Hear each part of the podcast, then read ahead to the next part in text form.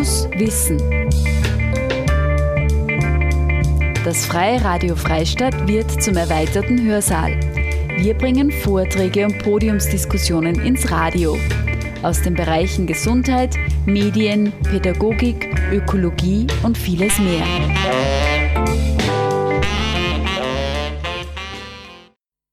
Heute hören Sie in Fokuswissen einen Vortrag von Hans-Peter Ratzinger.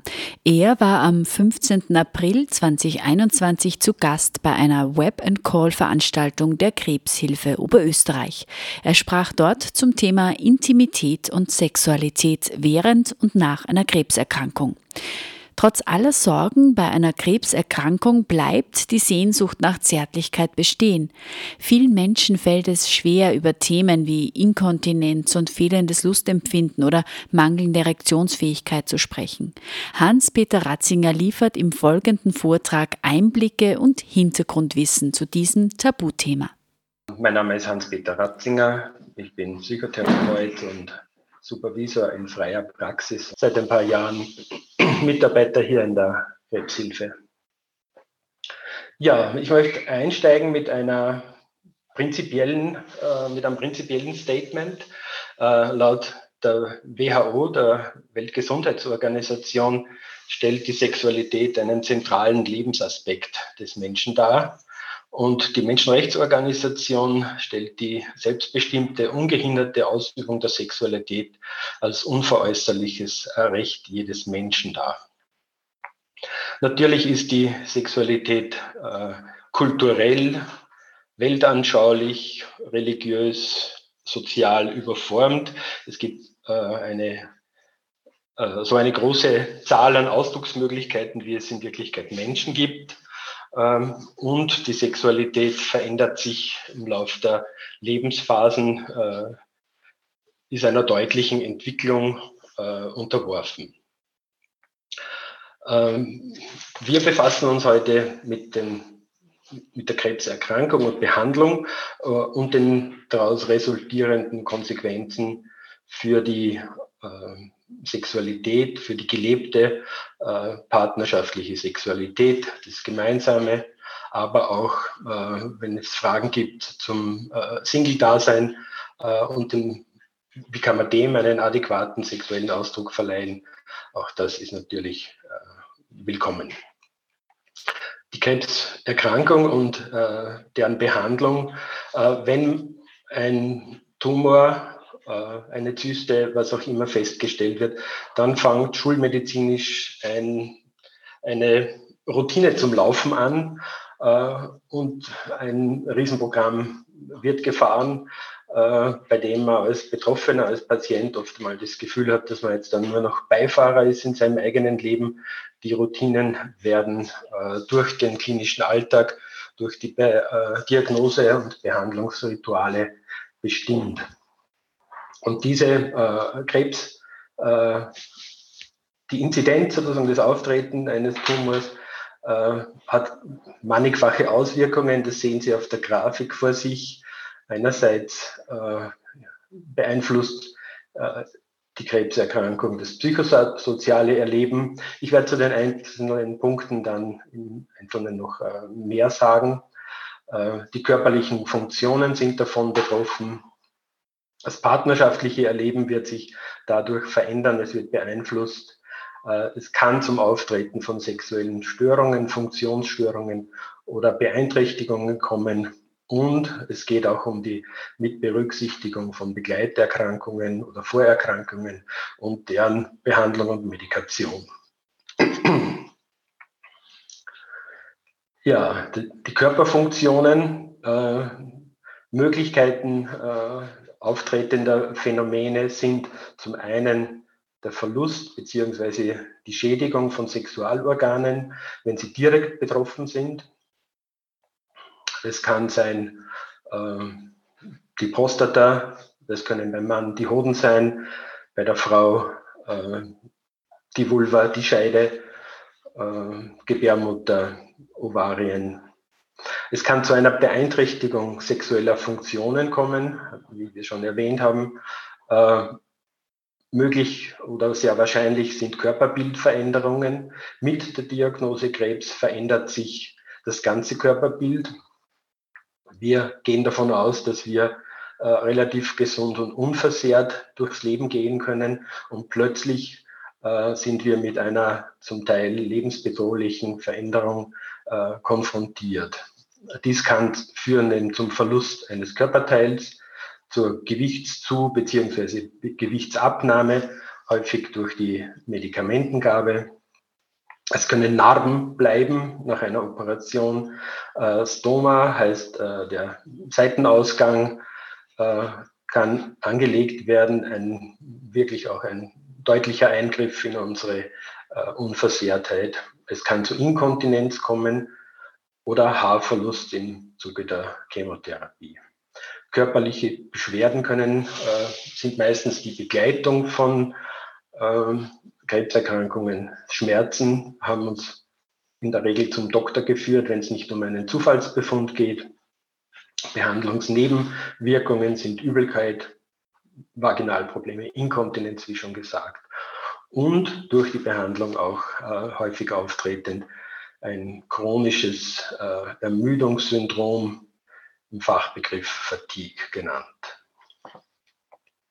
Das psychosoziale Erleben ist auch weitgehend betroffen. Es kommt zu krankheitsbedingten Sorgen und Ängsten, häufig begleitet von Depressivität und Hoffnungslosigkeit. Man ist einmal im ersten Moment überfordert und weiß nicht genau, wie es weitergehen soll, was die Zukunft noch bringen sollte und vor allem die äh, Planbarkeit in die Zukunft äh, ist existenz, äh, deutlich in Frage gestellt. Häufig sind auch existenzielle Sorgen und Probleme damit verbunden. Ähm, lange Krankenstände äh, lösen natürlich beim Arbeitgeber eine Irritation aus. Kann ich den Beruf weiterhalten? Kann ich ihn weiter ausüben? Äh, ist meine Versorgungsfunktion, die ich für die Familie übernommen habe, ist die noch gewährleistet? Und damit einhergehend auch weiter Versagensängste, es nicht mehr zu schaffen, nicht mehr zu können, was früher normal und selbstverständlich war. Häufig sind es auch Wissensdefizite und Missverständnisse, die zu tiefgehenden Irritationen führen und eben auch Kommunikationsprobleme im Zusammenhang mit der Krebserkrankung. Selbstbild, Selbstwertgefühl sind massiv bedroht und es kommt zu einem Verlust der Lebensperspektive und Lebensziele. Ist das, was ich vorher als selbstverständlich vor Augen hatte, überhaupt noch erreichbar? Werde ich meine Enkel noch auf den Knien schaukeln können? Werde ich in der Pension meine Reisetätigkeit, wie ich es mir geplant und gewünscht hatte, aufnehmen können oder kann ich das alles nicht mehr erleben. Das partnerschaftliche Erleben, äh, ja, die Rollenverteilung, die sich äh, in lange dauernden Partnerschaften äh, schon lange bewährt und eingespielt hat. Die Rollen sind möglicherweise auf den Kopf gestellt. Äh, die Rolle als Vater, als, als Mutter, als Ernährerin, Ernährer, Freund, Freundin, Geliebte, Geliebter. Es kann auch zur Rollenumkehr kommen. Derjenige, der zuerst der Versorger war, ist jetzt der zu Versorgende. Und sehr häufig beobachten wir in diesem Kontext auch eine gewisse Sprachlosigkeit, eine Schwierigkeit, die Phänomene zu benennen, äh, die Angst, den anderen zu überfordern, äh, das Falsche zu sagen, nicht hilfreich zu sein, äh, macht uns oft übervorsichtig und wir versinken in Sprachlosigkeit und die Kommunikation leidet darunter. Und auch das Phänomen äh, Nähe-Distanz, das sich über längere Zeit schon vorher eingespielt hatte, muss jetzt wieder neu geregelt werden. Manche Rituale passen nicht mehr müssen neu in der Partnerschaft oder in der Familie entwickelt werden. Ja, zu rechnen ist damit auch mit sexuellen Störungen und Beeinträchtigungen. An oberster Stelle der Libidoverlust, das heißt durch eine schwere, potenziell lebensbedrohliche Krankheit äh, verlagert sich sozusagen die Wichtigkeit äh, vom lustvollen Leben auf äh, eine Perspektive zu entwickeln des Überlebens in der ersten, äh, im ersten Schock. Es geht darum, nicht wie werde ich weiterleben, sondern werde ich überhaupt weiterleben. Und äh, Sexualität spielt in dieser Phase vielleicht eine geringe Rolle, beziehungsweise äh, wird von, wenn der Partner, die Partnerin äh, ein Interesse daran zeigt, vielleicht sogar als Zumutung erlebt. Ja, des Weiteren äh, sind möglich Erektionsstörungen. Es kommt zu einer möglicherweise veränderten sexuellen Erregbarkeit. Das, was früher quasi auf Knopfdruck oder sofort äh, funktioniert hat, hat sich verändert. Auf einmal reagiere ich, reagiert mein Körper anders. Es ist nicht mehr das Vertraute da, sondern ich fühle mich selber fremd in mir, mit mir und auch mit meinem Gegenüber. Es kann zu Ejakulationsstörungen kommen, Orgasmusstörungen, die Unfähigkeit, sozusagen den Höhepunkt zu erreichen ähm, und damit auch wieder eine Einschränkung der Lustfähigkeit. Und nicht zuletzt kann der Geschlechtsverkehr oder die Ausübung des Geschlechtsverkehrs mit Schmerzen verbunden sein. Der Fachbegriff dafür heißt Dyspareunie. Also äh, wenn zum Beispiel die Scheidenlubrikation, die, das Feuchtwerden der Scheide nicht mehr funktioniert oder nicht mehr im gewohnten Ausmaß funktioniert, kann der Geschlechtsverkehr äh, unangenehm sein äh, und auch dadurch sozusagen die Libido, die sexuelle Lust, das, die sexuelle Appetenz, überhaupt sozusagen das Herangehen an die Sexualität unangenehm und äh, belastend werden. Begleiterkrankungen und Medikationen. Äh, da geht es eben um Krankheiten, die vielleicht schon vorher bestanden haben, äh, nur quasi schlagwortartig ein paar erwähnt. Herzerkrankungen, Diabetes, Schlaganfall, Bluthochdruck etc., die werden, sind auch sozusagen weiterhin zu beachten und äh, können sozusagen eine Wechselwirkung auch mit der Krebserkrankung sich ergeben. Ja, der Krebs kann im Grunde alle Organe, Gewebs- oder Zellstrukturen eines Organismus betreffen. Und dabei kann sowohl die Krankheit selber und deren Auswirkungen auf das Gewebe wie auch die Behandlungseffekte oder deren Begleiterscheinungen zu Veränderungen im Körper erleben, im Körperbild und damit auch äh, Auswirk zu Auswirkungen auf das sexuelle Erleben führen, ohne dass die eigentlichen Sexualorgane betroffen sein müssen. Bewusste und unbewusste Ängste, Informationsmangel und Fehlannahmen können die Krankheit und deren Folgen äh, können sich im Denken über sexuelle Funktionen und das Interesse, die Lust am Sex ausbreiten und zu zeitweisen oder dauerhaften Einschränkungen oder zum völligen Verzicht auf lustvolle Aktivität führen. Ein paar so gängige Fehlannahmen habe ich Ihnen hier zusammengestellt. Äh, zum einen die Angst, Krebs könnte ansteckend sein. Das sind manchmal so, so Glaubenssätze, die in, in der äh, Volksweisheit so tief verankert sind äh, und auch weitergegeben werden in einer Phase, wo der Mensch ohnehin tief verunsichert ist man ist sich nicht ganz sicher, was es war. Und da ist es gut, wenn man auch ein bisschen argumentativ dagegenhalten kann. Zum Beispiel eben damit äh, sagen zu können, dass keine Krebszelle im Körper eines anderen Menschen überleben kann. Unabhängig davon, wie intim ein Kontakt ist, äh, den man mit einem krebskranken Menschen hat. Also Krebs in diesem Sinne ist nicht ansteckend.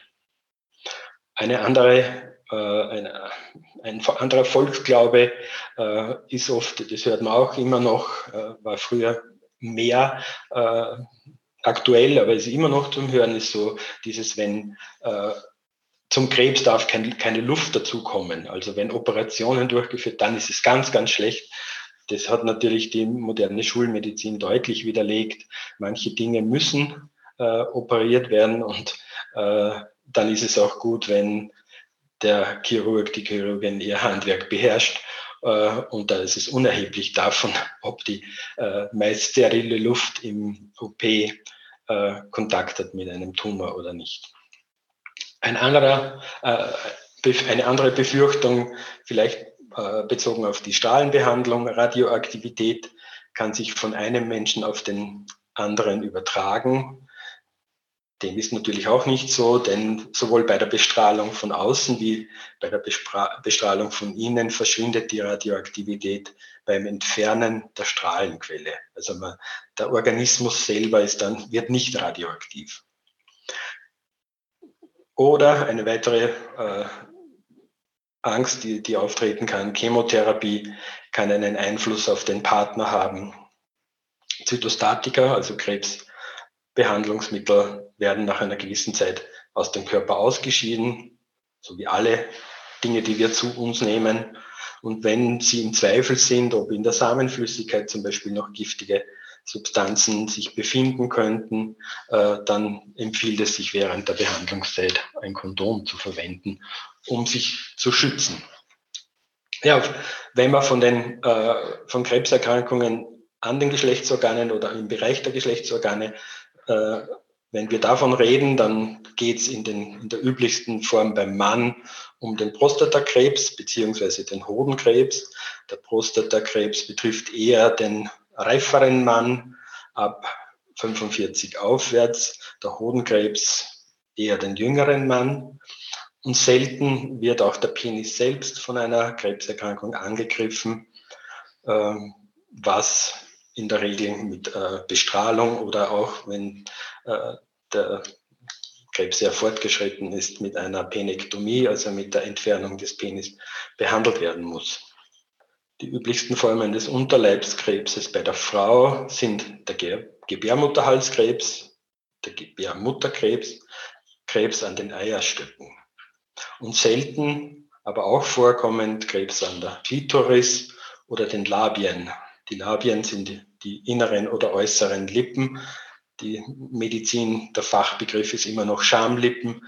Wir im psychosozialen Bereich versuchen, diesen Begriff schön langsam wegzubekommen, äh, eben zu den großen oder kleinen Lippen, äh, weil es darum geht, auch eben äh, Körperteile, die mit der Sexualität zu tun haben, nicht weiterhin mit Begriffen wie Scham, Beschämung, Demütigung automatisch in Verbindung bringen zu können.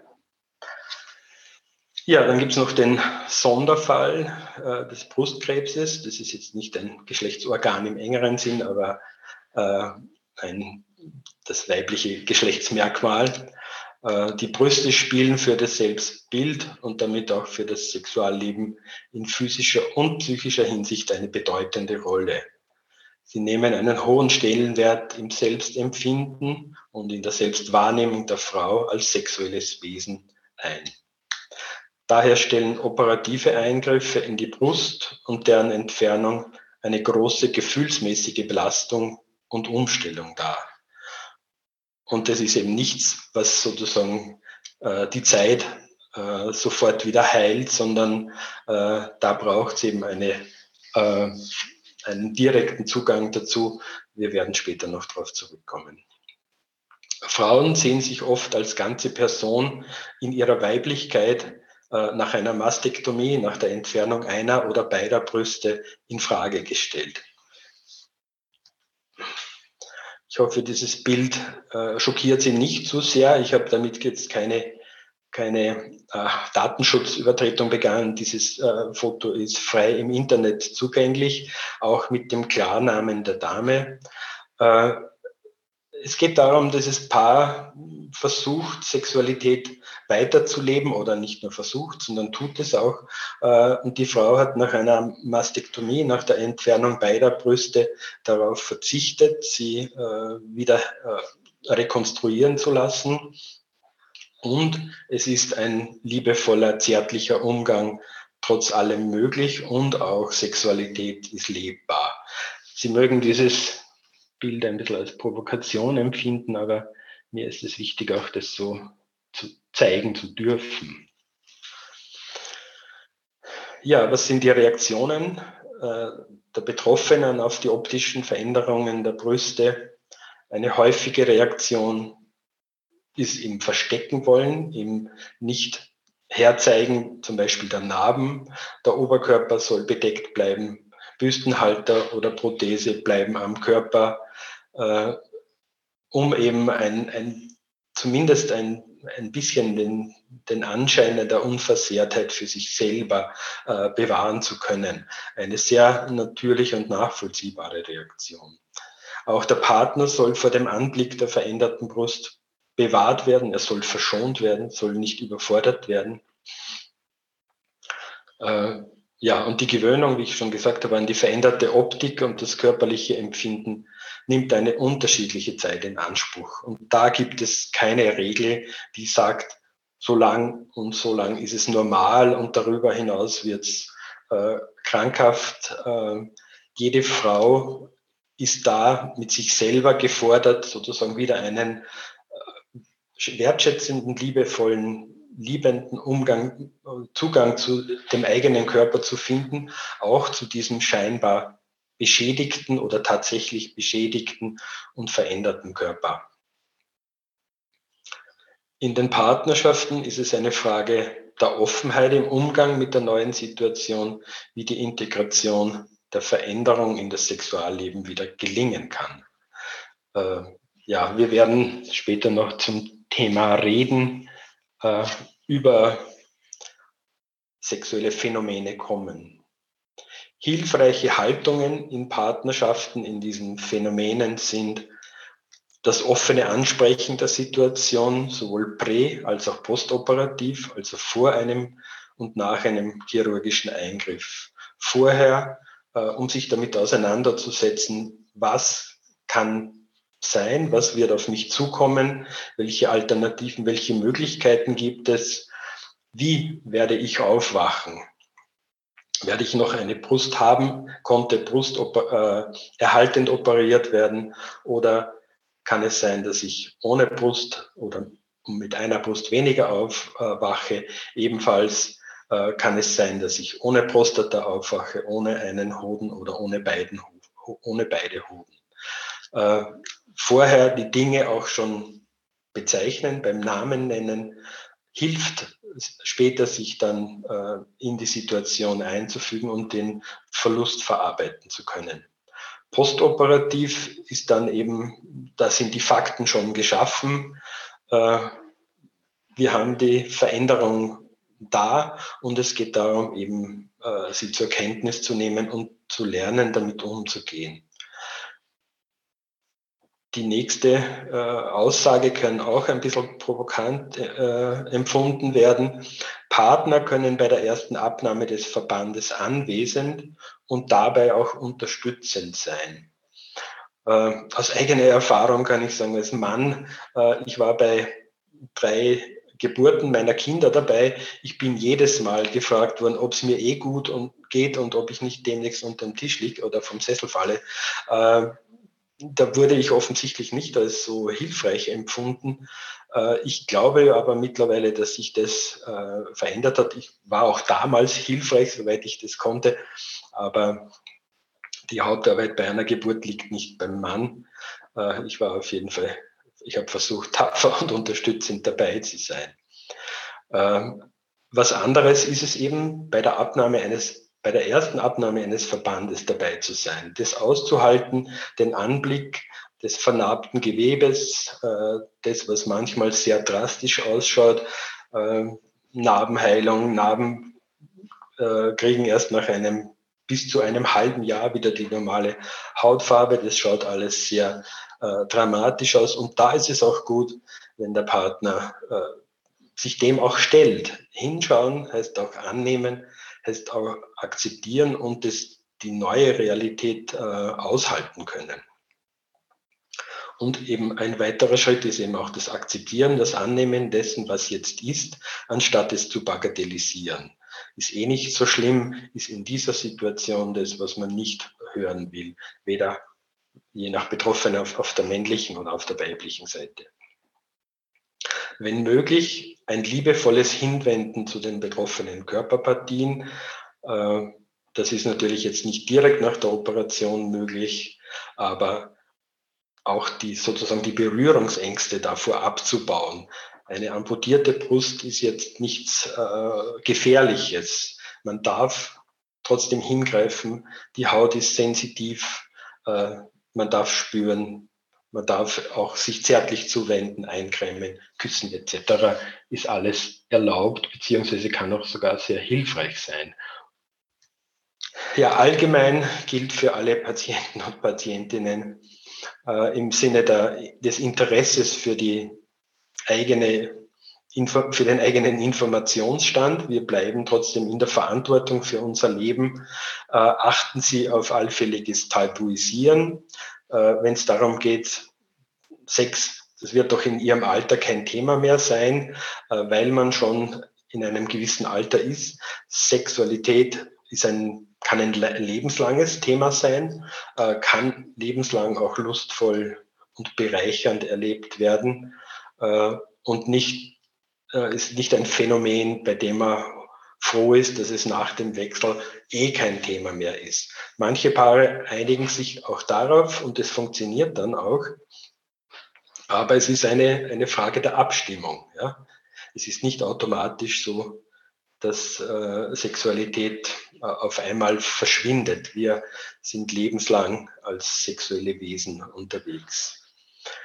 Ja, ein, weiterer, weiteres Merkmal wäre das Ignorieren, also auch hellhörig sein auf das, was wurde mir nicht erklärt, was wurde mir nicht gesagt oder was habe ich auf diese Art, wie es mir erklärt wurde, nicht verstanden.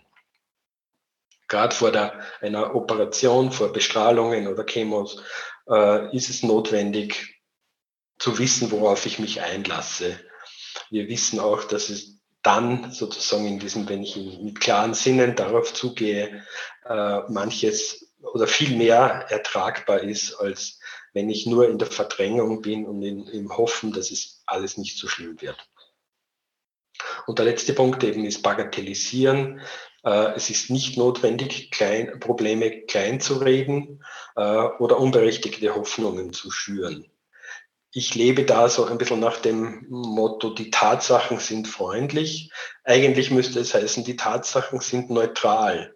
Äh, es sind unsere Konnotationen, unsere Bewertungen, die wir dazulegen, die aus einer Tatsache ein Problem machen oder auf der anderen Seite aus einem Phänomen einen Glücksfall ich kann sagen, einen äh, Sonnenuntergang, den kann ich eh jederzeit sehen oder ich kann geflasht sein von der Einmaligkeit eines Sonnenuntergangs, äh, mich berühren lassen und betreffen lassen im, im Ganzen als ganzer Mensch. Und genauso ist es mit äh, Probleme verschwinden nicht, indem wir nicht hinschauen, sondern äh, wir wenden uns den Phänomenen zu und versuchen sie mit unseren Kapazitäten zu verarbeiten.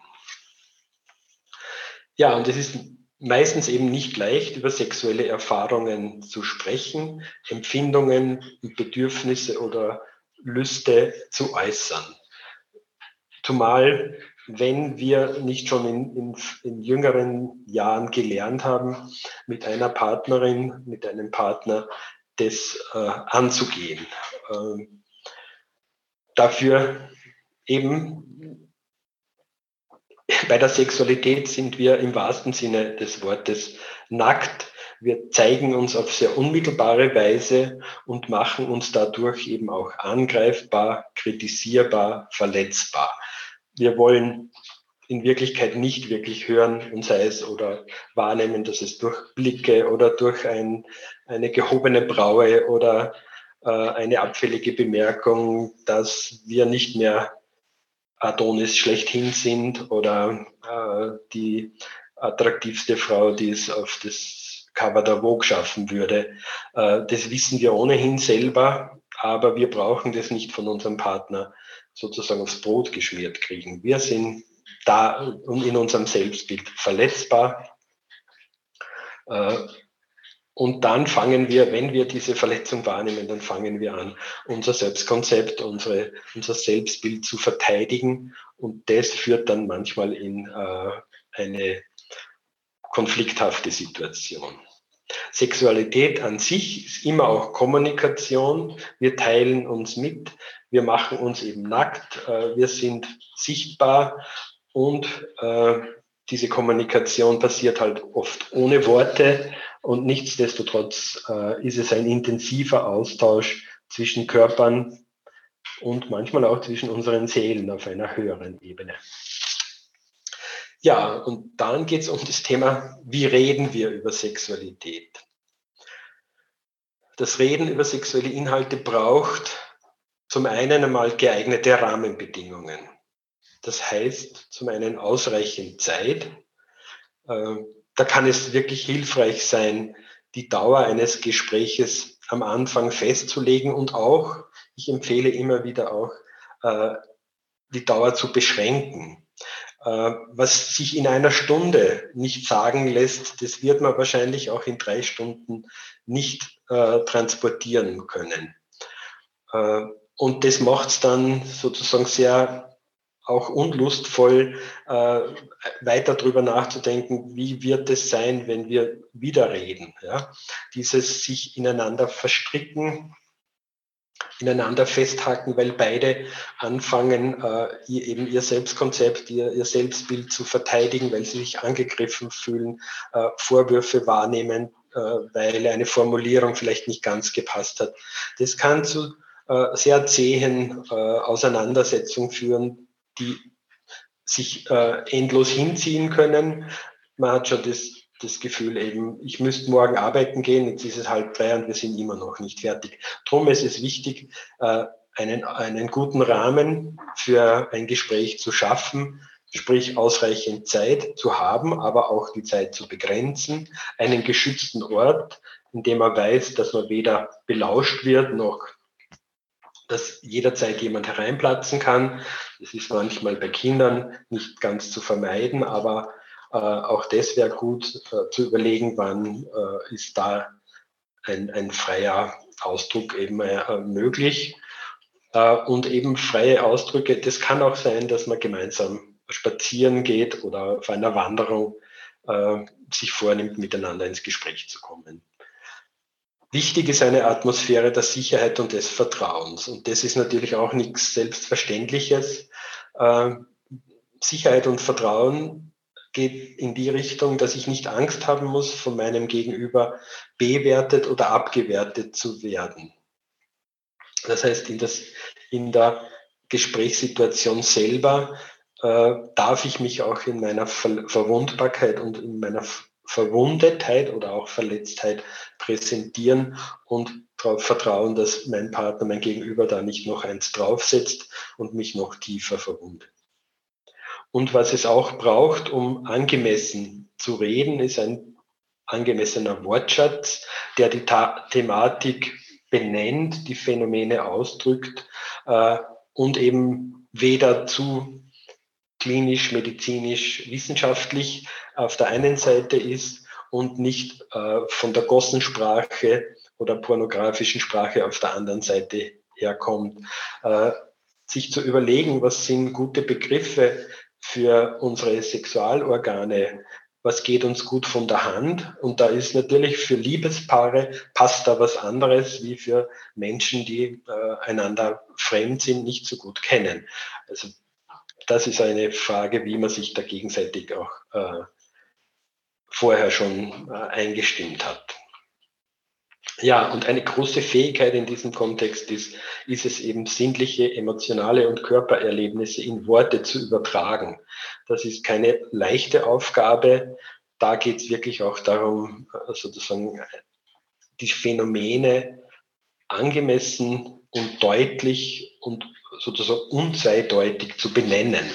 Eine große Kunst, die nicht jeder beherrscht, aber die man, glaube ich, mit der Zeit auch, wenn man sich diesem Thema zuwendet, auch äh, lernen kann. Weiters braucht das Reden über Sexualität den Willen zur Empathie. Empathie ist die Fähigkeit, sich in das andere denkend, spürend und fühlend hineinzufühlen, hineinzuversetzen und den vom Sprechenden gemeinten Inhalt sowie den emotionalen Gehalt einer Aussage zu erfassen. Also da geht es ein bisschen um die äh, Fähigkeit, äh, dorthin zu horchen, was will mein, mein Gegenüber ausdrücken, was äh, lese ich sozusagen zwischen den Zeilen, was höre ich mit, obwohl es nicht gesagt wurde, weil ich versuche, mein Gegenüber wirklich zu verstehen und nicht sofort meins dazuzugeben oder meinem Gegenüber das äh, meines überzustülpen und sozusagen wahr Recht zu haben oder Unrecht zu haben. Wenn ich Recht habe, setze ich mein Gegenüber häufig ins Unrecht.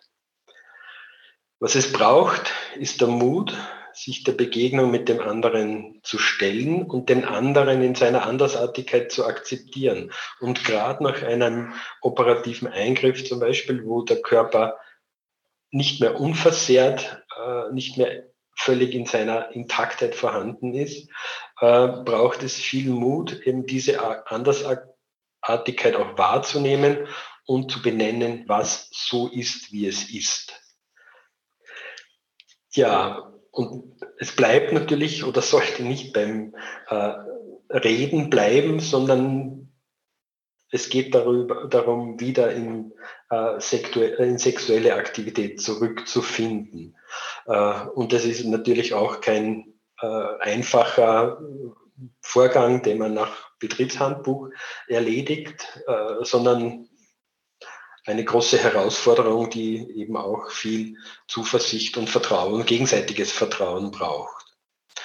Nämlich in dieser Situation während oder nach einem, äh, nach einer so bedrohlichen Erfahrung wie einer Krebserkrankung stellt das Einlassen auf partnerschaftliche Sexualität eine große Herausforderung für meistens für alle Betroffenen dar. Da braucht es einerseits eine Phase der Selbstfindung, des sich selber neu definierens, des sich selber neu erfindens und wieder äh, irgendwie zu versuchen, einen positiven, liebevollen, akzeptierenden, annehmenden Zugang zur eigenen Sexualität äh, zustande kommen zu lassen. Sexualität darf wieder Thema werden, Lange Zeit war es das vielleicht nicht mehr, weil es darum gegangen ist, zu überleben. Und äh, wie wir am Anfang gehört haben, Sexualität ist aber ein wichtiger Lebensbereich, der alle äh, Lebenserfahrungen uns äh, bereichern, beglücken, uns mit äh, Freude äh, versehen kann. Wann der richtige Zeitpunkt dafür ist, muss jeder Einzelne oder muss jedes Paar für sich selber entscheiden. Nächste Aussage ist auch wieder ein bisschen provokativ gemeint.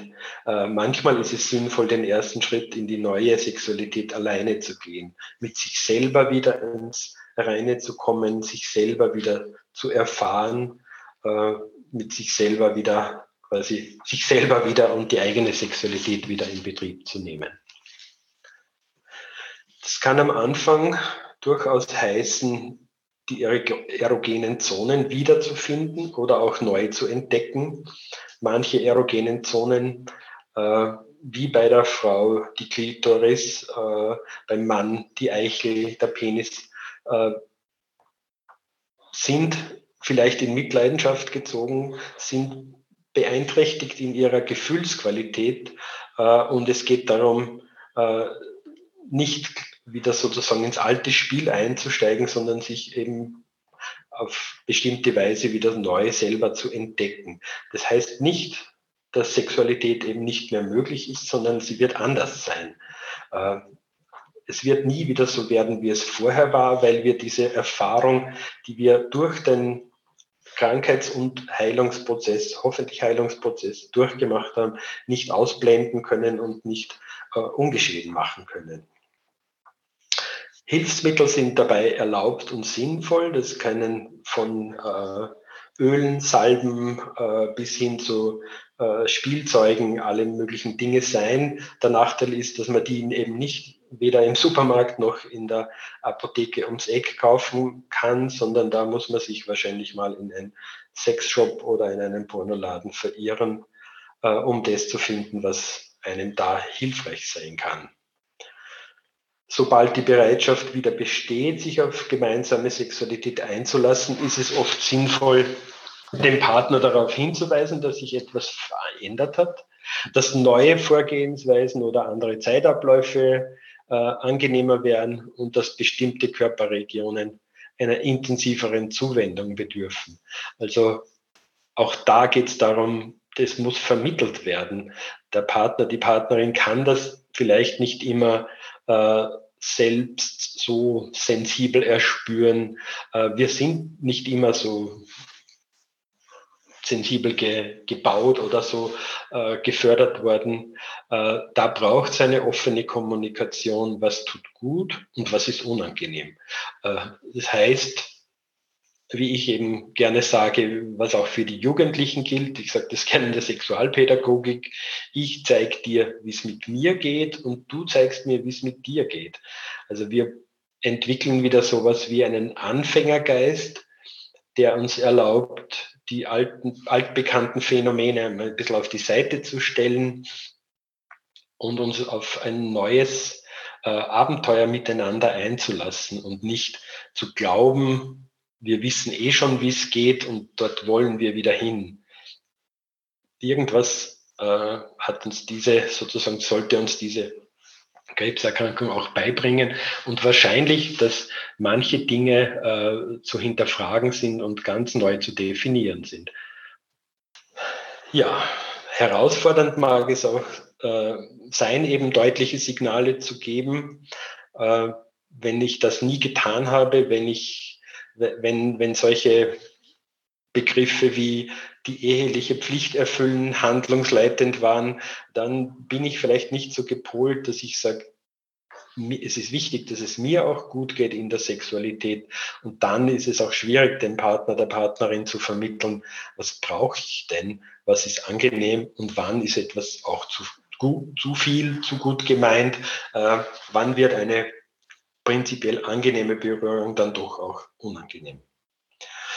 Und zuletzt, ich wünsche uns allen, Ihnen und mir sozusagen auch den Mut zum Scheitern. Äh, am, am schönsten ist Sexualität, wenn sie nicht ganz bierernst gemeint ist. Wenn äh, ein spielerisches Moment wieder Einzug halten darf. Äh, es darf auch mal was daneben gehen und wenn man gemeinsam drüber lachen kann oder zumindest äh, schmunzeln kann, ohne dass gleich äh, ein Drama ausbricht, äh, dann ist schon sozusagen sehr viel gewonnen. Und es braucht eben oft viele Anläufe oder mehrere Anläufe und perfekt ist es nie. Äh, menschlich wäre schon ganz gut. Aber Spaß machen darf es auf jeden Fall. Wer mit uns Kontakt aufnehmen will, über die Linzer Telefonnummer der Krebshilfe erreichen Sie uns. Sie können sich gerne zu einem persönlichen Beratungsgespräch bei uns melden und wir versuchen dann Termine zu vereinbaren, die für uns alle passen, äh, lebbar sind und auch äh, erreichbar sind. In, meistens werden diese Termine hier in Linz in der Beratungsstelle äh, stattfinden, aber es ist nicht ausgeschlossen, dass es auch woanders sein könnte. Sie hörten einen Vortrag von Hans-Peter Ratzinger zum Thema Intimität und Sexualität während und nach einer Krebserkrankung. Er war am 15. April 2021 zu Gast bei einer Web-and-Call-Veranstaltung der Krebshilfe Oberösterreich. Weitere Vorträge aus der Web-and-Call-Reihe der Krebshilfe Oberösterreich finden Sie in unserem Online-Archiv oder auf der Seite der Krebshilfe Oberösterreich www.krebshilfe-ooe.at.